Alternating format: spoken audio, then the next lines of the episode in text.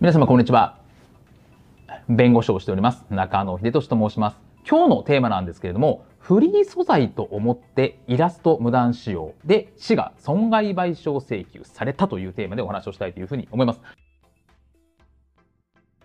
これあの報道でもあったんですけれども、大分県の中津市というところで、その中学校が発行していた保険だよりというものですよね。まあ、学校が配るやつなんですけれども、その、で、その保険だよりが学校のホームページに掲載がされましたと。で、その保険だよりの中にイラストが描かれてまして、ですね。えで、これがですね、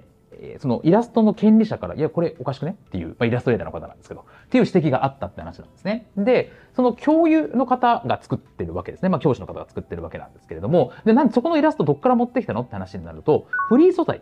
を歌うサイトから引っ張ってきました。っていう話だったんですけれども、よくよくそのサイトを見るとですね、いや、これ、あの、普通に使用料発生しますよ、みたいなことが書かれていたというところなんですね。で、えっ、ー、と、大分県の中津市としてはですね、あの、イラストレーターの方が指摘を受けて、これってうち、私のもんなんですけど、何勝手に使ってんですかと言われたので、イラストレーターに約25万円の賠償金を支払う。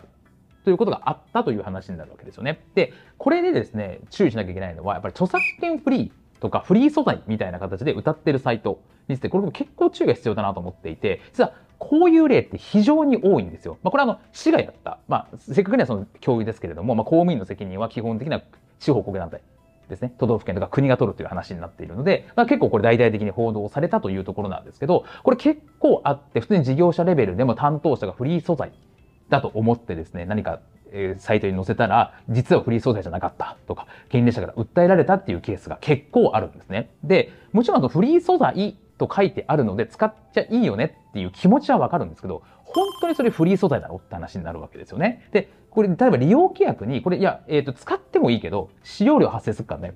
って書かれてるサイトも結構あります。なので、そういうサイトは、えー、当然使用料払わなきゃいけないですし、そもそもですね、フリー素材と歌っておきながら、権利者の許可を取ってないっていうケースも結構あるんですよ。で、そういうケースって、まあ、権利者からすれば関係ないですから、いや、私はフリー素材から取ったんです。わざとじゃないんですっても、それは関係ありませんと。いう話になってくるので、権利者からするとですね、権利者にお金を払わなきゃいけないって話になってくるんですけど、じゃあ、この、そもそも権利者の許可を取ってないケースとかって話になってくると、じゃあこれ利用規約をまず見ましょうと。で、そこの中に例えば、いや、これって権利許可あ取ってないですよ。まあ、そこまで明確に書いてないんですけど、ちゃんとそういうような権利許可を取ってるかどうかは保証しませんみたいな。